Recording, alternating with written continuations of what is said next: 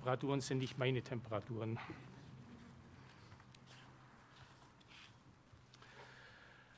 Ja, der eine oder andere wird sich vielleicht wundern, dass ich heute hier stehe. Eigentlich wäre der Joachim dran, aber der hat kurzfristig abgesagt. Und so habe ich mich bereit erklärt, relativ kurzfristig diese Predigt vorzubereiten. Die Grundpunkte, mit denen beschäftige ich mich schon länger, oder die haben mich schon länger beschäftigt. Das war nämlich bei meiner Corona-Infektion, das ist glaube ich schon bald ein Vierteljahr her, da hat man ja Zeit, wenn man dann sich, ich habe ja freiwillig mich in Quarantäne begeben, obwohl meine Tests negativ waren, aber ich habe gewusst, ich habe es. Da haben wir ja Zeit zum Nachdenken und darüber zu philosophieren, was ist alles dran oder was ist nicht dran, wie schaut es mit Gesundheit aus und, und, und. Und darum ist auch heute mein Thema, wie erhalte ich meine Gesundheit oder wie bleibe ich gesund. Weil ich habe festgestellt, äh, in vielerlei Hinsicht in vielerlei Hinsicht ist das, macht nichts, sind, sind die, sind die äh, geistlichen Prinzipien, die geistlichen Zusammenhänge sehr ähnlich oder mehr oder weniger identisch mit den körperlichen. Und darum ist mir das so äh, wichtig geworden dann. Und darum auch dieses Thema. Eine ganz entscheidende Sache für Gesundheit, ob jemand Oh, mach's zu. Ist ja Nummer eins die Genetik. Sagt jedem von euch wahrscheinlich was. Äh, die wirkt sich ja überall aus, auf meine Gesundheit, auf meine körperliche Gesundheit, auf meine Psyche, auf andere Dinge, je nachdem, wie jemand genetisch veranlagt ist. Und gegen diese Genetik kann er ja schon mal gar nichts machen. Gut, man versucht zwar heute genetische Fehler zu korrigieren, die Wissenschaft geht da immer weiter, ob das sinnvoll ist oder nicht. Wenn man immer mehr denkt, man ist Gott, da kann man darüber natürlich diskutieren und streiten. Aber genau genommen kann man erstmal gegen seine Genetik, die man von seinen Vorfahren mit übernimmt, erstmal nichts machen, der natürliche Mensch. Also es ist genetisch teilweise veranlagt, ob jemand veranlagt ist, Krebs zu bekommen, bestimmte Krebsarten oder Probleme mit seinem Rücken hat oder was auch immer. Viele Dinge sind einfach genetisch bedingt. Und das kommt von den Eltern oder von den Vorfahren. Bei mir ist es so, ich habe das in Anführungszeichen Glück, warum auch immer, weiß nicht warum, dass ich von meiner Familie her genetisch eher sehr stabil aufgebaut bin. Darum bin ich auch mehr oder weniger nie krank. Bei meiner Frau ist es ein bisschen anders. Die hat da eher Probleme. Aber wie gesagt, äh, wenn es so ist, man kann schlecht was dagegen machen. Im geistlichen Bereich ist es ja ähnlich. Oder na, ähnlich ist es nicht, da ist, es, da ist wirklich ein Unterschied. Geistlich gesehen, wenn man die Genetik anschaut, ist der natürliche Mensch letztendlich jemand, wie wir heute gesungen haben, ein Verirrter, ein Verlorener, auf den eigentlich nur Gericht und Hölle wartet. Punkt. Und er kann sich aus dem Schlamassel selber nicht herausziehen. Das ist ein Ding tun. Wir sind, wir sind genetisch, sage ich jetzt einfach mal, verdorben. Punkt. Aber Gott wollte ja, dass wir mit ihm Gemeinschaft haben. Und darum hat doch Jesus Christus, ihr wisst alles, wie das vor sich geht, am Kreuz und so weiter, bietet er uns ein neues Leben an, eine neue Identität. Und der Unterschied, manche sagen ja, wir sind von Christus adoptiert, von Gott angenommen, adoptiert. Das stimmt in gewisser Weise, aber äh, es stimmt nicht ganz, denn wir bekommen, wenn wir unser neues Leben erhalten von ihm, eine völlig neue Genetik. Also was völlig anderes. Wir sind nicht mehr die verloren unter die Sünde verkauft und, und, und, sondern wir bekommen eine göttliche Genetik. Und das, denke ich, sollte uns immer wieder bewusst sein, dass da was ganz Entscheidendes passiert. Gott hat nicht versucht, uns irgendwie ein bisschen zu verbessern. Er hat gesagt, das ganze Alte, der alte Mensch, der ist nicht zu verbessern. Also Ende. Man kann ihn bloß ans Kreuz bringen und das ist dann meine Entscheidung. Und ich schenke ihm was völlig Neues, eine göttliche Genetik. Ich muss es annehmen. Er bietet es mir an, ich muss es annehmen. Die Punkte dazu kennt ihr. Ich muss es im Glauben erfassen können.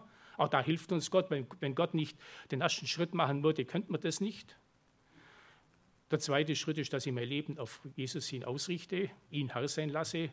Und das sichtbare Zeichen ist natürlich dann die Taufe. Das wisst ihr auch alle, die meisten sind ja getauft. Wir werden auch heute dieses Jahr noch eine Taufe haben. Wer sich taufen lassen will, der kann sich auch bei mir melden, wenn er nicht getauft ist. Und das sind so die drei Punkte.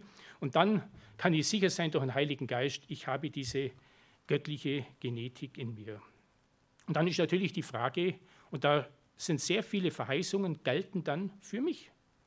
Alles, was in der Bibel da drin über Verheißungen steht, das gilt für mich. Die Frage ist eher dann, kann ich das überhaupt glauben? Und wenn ich es glauben kann, glaube ich es bloß so theoretisch, aber mein alltägliches Leben sieht ganz anders aus. Ich habe da vor vielen Jahren am Anfang meiner Glaubenszeit mal so, ein, äh, so, so eine Predigtreihe gehört, Colin Urquhart hieß der, und, da mir, und der hat dann biblische Wahrheiten für, meinen, für mein alltägliches Leben beschrieben. Und die haben mir, ich war ja früher ganz anders, die haben mir so gut gefallen, die habe ich für mich selber aufgeschrieben. Und habe gedacht, okay, das will ich Tag für Tag in meinem Leben versuchen umzusetzen, mich daran erinnern und sagen, das ist die Wahrheit und nichts anderes. Ich lese mal ein paar vor. Heute kann ich vor Glauben überfließen, weil ich dem Wort Gottes und seinen Verheißungen glaube. Heute kann ich vor Leben überströmen, weil mein altes Leben mit ihm gekreuzigt ist und ich in ihm zur Fülle des Lebens gekommen bin. Das ist die Wahrheit. Punkt. Die Frage ist, kann man sowas glauben? Will man sowas glauben?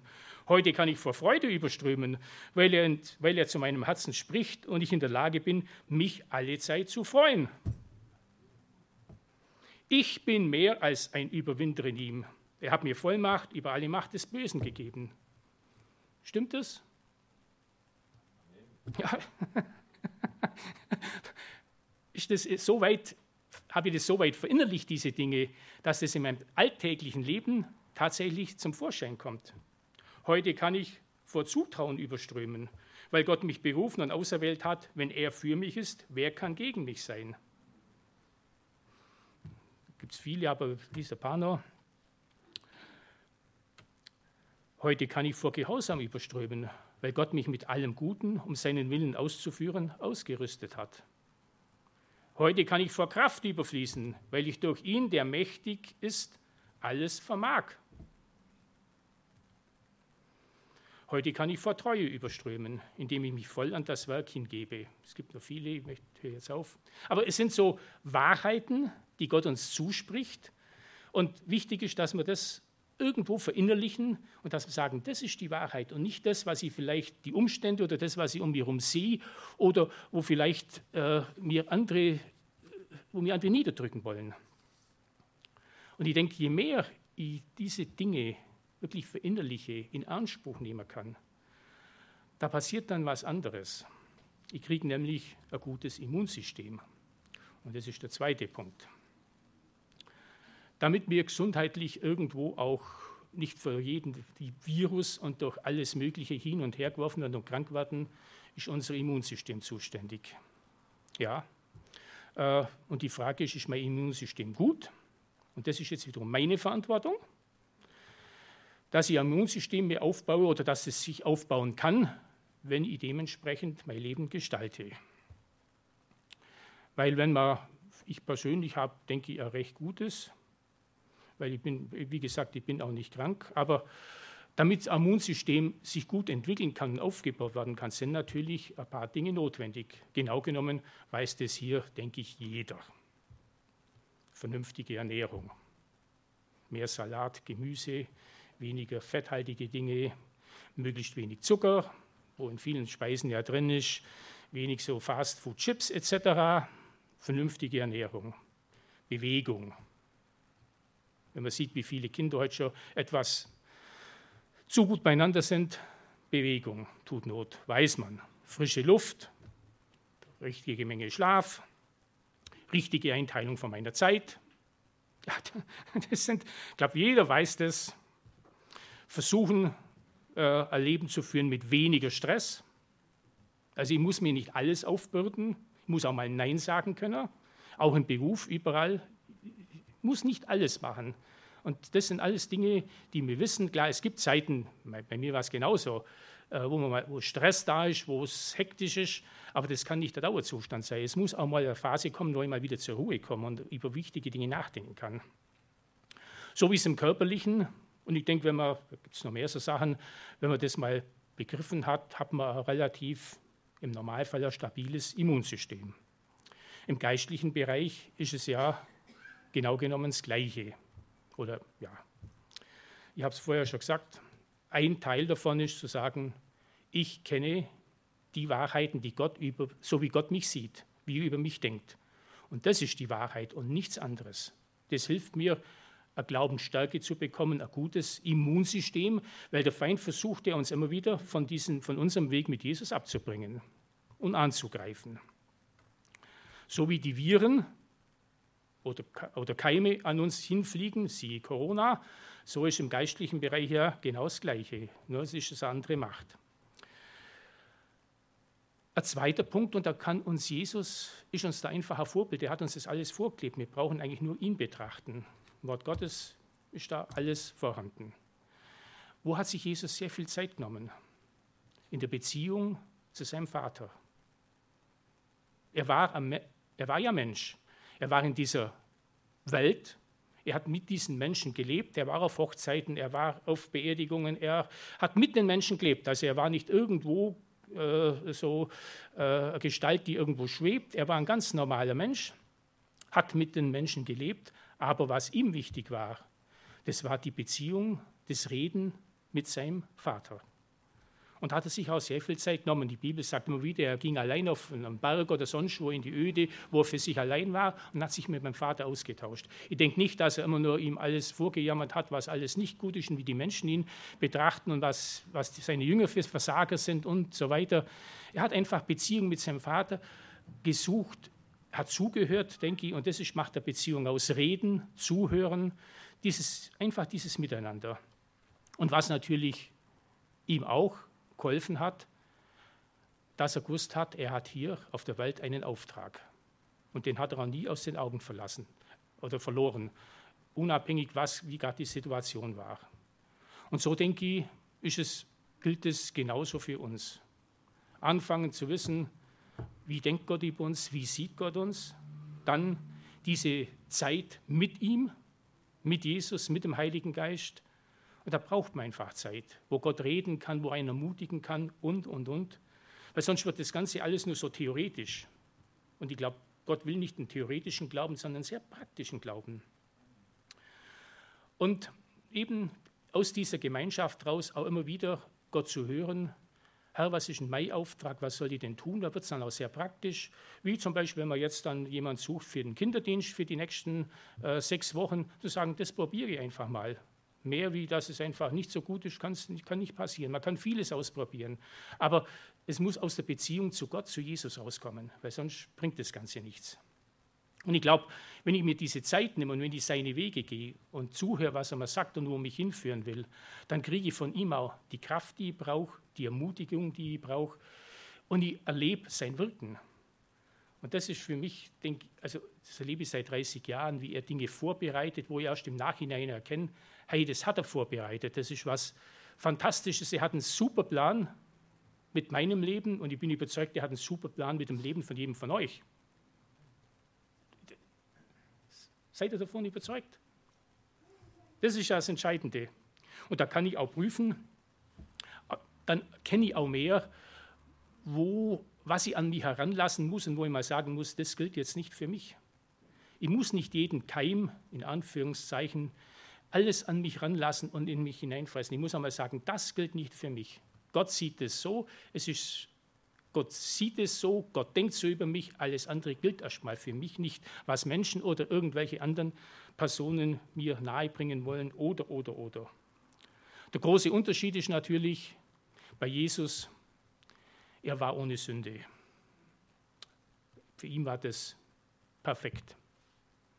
Bei uns wenn wir ehrlich sind, wir sind eben nicht perfekt. Es gibt immer wieder Punkte, wo wir merken, pah, ich habe zwar schon gemerkt, wie Gott es sieht, aber ich habe es einfach nicht geschafft. Und gerade bei dem letzten Lied, Amazing Grace, unfassbare Gnade heißt es ja, äh, Da müssen wir einfach akzeptieren, wir sind begnadigte Sünder. Und wir haben zwar die göttlichen Gene in uns und das, was in uns ist, das macht uns auch vor Gott annehmbar. Das, da freut sich Gott über uns. Aber wir sind hier doch in dieser Welt und wir machen Fehler und haben Schwächen. Und da kann ich das so sagen, wie Paulus das auch gesagt hat im Römerbrief, wo er sagt, das, was ich eigentlich tun will, das schaffe ich nicht. Und das, was ich mache, das will ich eigentlich gar nicht tun. Also ich habe zwar den, den Wunsch und den Willen und das innerlich durch den Heiligen Geist, Herr, ich will dir nachfolgen, ich will die Dinge tun, die dir wichtig sind. Aber ich merke, ich komme immer wieder mal an meine Grenzen. Und das, was ich dann nicht tun will, was, mich, was ich eigentlich verabscheue als Christ, als Gläubig, wenn der Heilige Geist in mir wohnt, plötzlich passiert es trotzdem.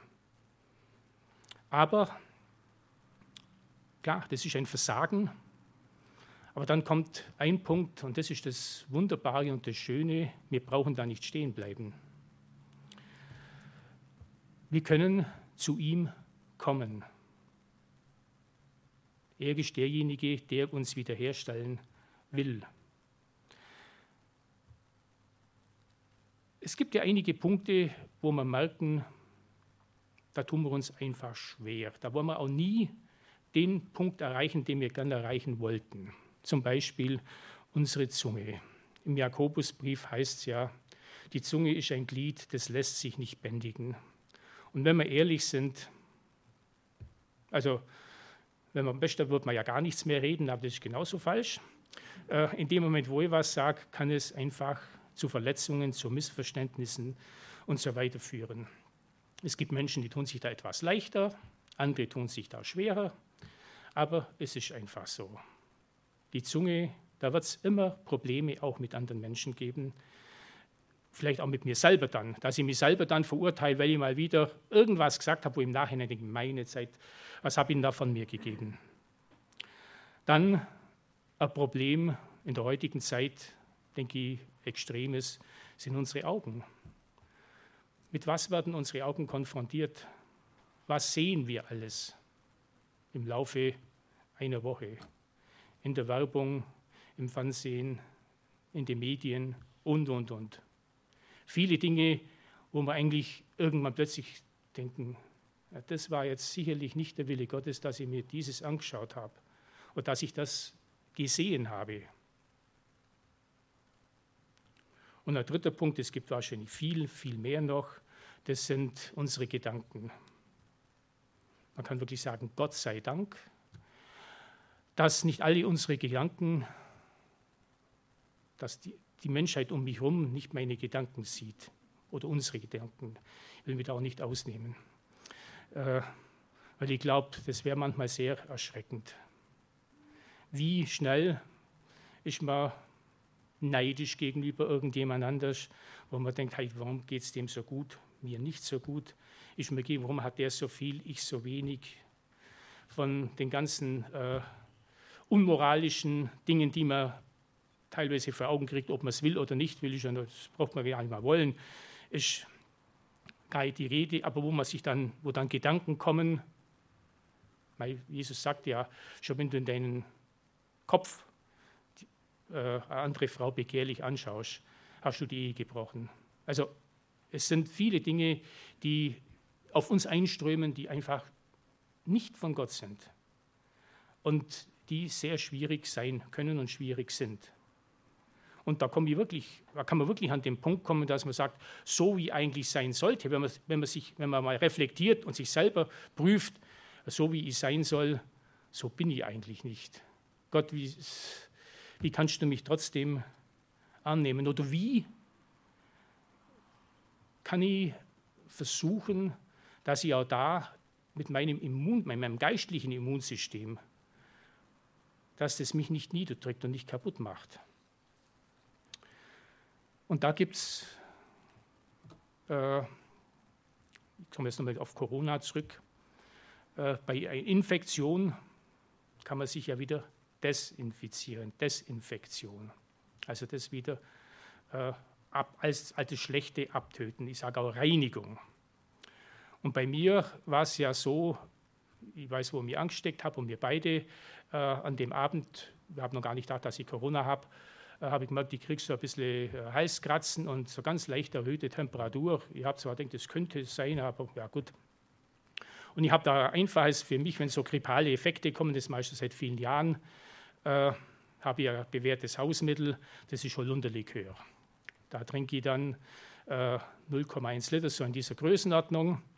Und weil Holunder ist ja sehr antiviralisch, ein natürliches Mittel gegen, gegen Viren, gegen Keime.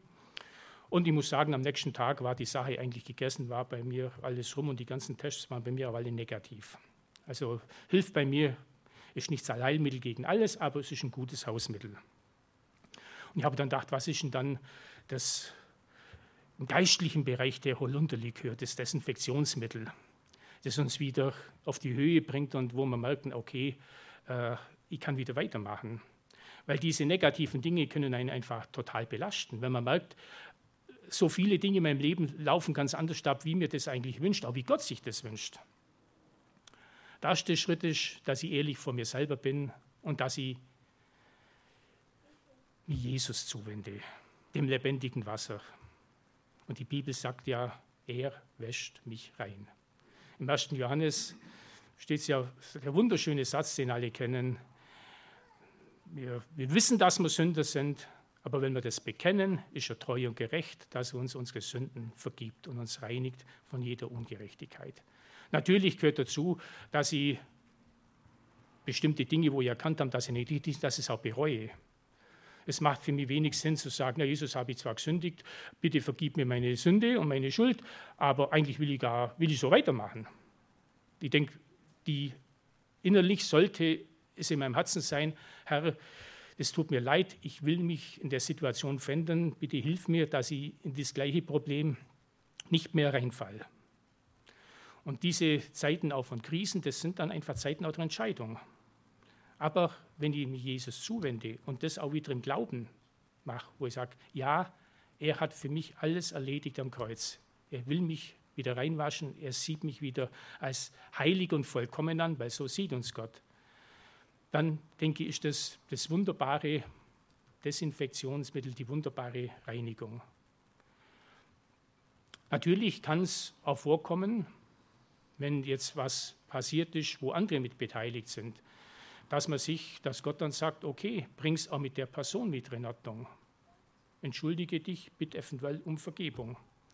Und mir ist da so ein Matthäus-Evangelium, sagen ja mal die Jünger, wie oft soll man denn meinem Nächsten oder meinem Bruder vergeben? Siebenmal. Jesus sagt siebenmal, siebzigmal. Gut, äh, es heißt natürlich immer. Aber wenn ich, um, wenn ich mich, ich sage jetzt was mal, entschuldige, ich mache jetzt auch ein Beispiel, ich habe das letzte Mal, glaube ich, gesagt, oder das vorletzte Mal, ihr habt die blöde Angewohnheit, beim Schrank die Schranktüren nicht ganz zuzumachen. Ja, meine Frau, die will, dass sie zu sind, macht die auch Sinn. Und sie sagt oft, jetzt mach sie halt zu. Okay, sage ich, Entschuldigung, mache ich zu. Wenn ich jetzt 20 Mal am Tag mich entschuldigen dafür müsste, irgendwann, oder mir fällt es dann selber mal auf, wenn sie nicht, ich bin noch nicht so weit, dass es immer zu ist, muss ich dazu sagen. Aber mir fällt es dann selber auf, denke ich mir, blöd, hätte schon wieder vergessen, die zuzumachen und nicht den Spalt offen zu lassen, warum auch immer. Und ich glaube, je mehr jemand auch bereit ist oder weiß, er soll sich entschuldigen oder er soll vergeben, umso mehr bewirkt es in ihm auch den, den dass er sagt, bin ich denn blöd? Oder kann das sein, also gerade bei Unachtsamkeiten, bei dummen Gewohnheiten, dass ich immer der gleichen Fehler machen, wieder der gleichen, immer wieder das Gleiche mir entschuldigen muss oder um Vergebung bitten muss, obwohl ist ja für beide Seiten eigentlich nervig. Und ich glaube, da gibt es dann auch, wenn man das durchhält und wenn man das so sieht, auch eine Veränderung, wo man dann merkt, okay, das hilft auch mir, mich zu entschuldigen, nicht bloß dem anderen. Und ich denke, wenn wir auf diesen Wegen gehen. Wenn wir uns bewusst sind, Gott hat mir eine völlig neue Identität geschenkt, eine völlig neue Genetik. Wenn ich bereit bin, mir Jesus wirklich zuzuwenden, wenn ich auch auf mein geistliches Leben achte, dass ich ein gutes Immunsystem aufbaue, dass nicht jeder, jedes, jede, negative äh, Nachricht mich total äh, runterhaut. Und wenn ich immer wieder bereit bin, das Ganze an Jesus abzugeben, ihn erstmal um Vergebung zu bitten, um Verzeihung, weil, wie, wie äh, David auch sagt, ich habe in erster Linie haben wir gegen ihn gesündigt und dann erst gegen Menschen. Und ich glaube, wenn, wenn, wenn diese Haltung, wenn wir mehr und mehr in diese Haltung reinkommen, dann werden wir Glaubensstärke bekommen, äh, gutes Immunsystem, unser Leben wird anders verlaufen. Dann bin ich auch nicht, Dave hat ja zweimal äh, äh, Lehrabend gehabt über geistliche Kampfführung. Übrigens, glaube ich, am kommenden Mittwoch ist wieder ein Lehrabend. Aber ihr werdet dann noch Nachricht bekommen, denke ich. Äh, dann wird, wird meine Glaubensstärke, meine ganze Haltung so sein, dass mich nicht jeder Angriff sofort umwirft. Dass ich ein starkes Glaubensfundament habe, dass ich nicht der Spielball bin von irgendwelchen Mächten oder von irgendwelchen Menschen und dass ich wirklich ein kraftvolles, letztendlich, so wie es diese biblischen Wahrheiten ausdrücken, ein siegreiches Leben führen kann. Und dass ich aus dieser Beziehung raus auch mit ihm, weil ich werde immer wieder ihn um Vergebung bitten müssen, werde immer wieder mit ihm reden. Das macht ja auch Sinn, dass ich dann aus seinen Reden höre, dass ich merke, wie er meine Wege leitet, wie er mich auferbaut und, und, und. Und ich glaube, das wünschen wir uns doch alle, dass das passiert, dass wir immer kräftiger, immer besser stehen können.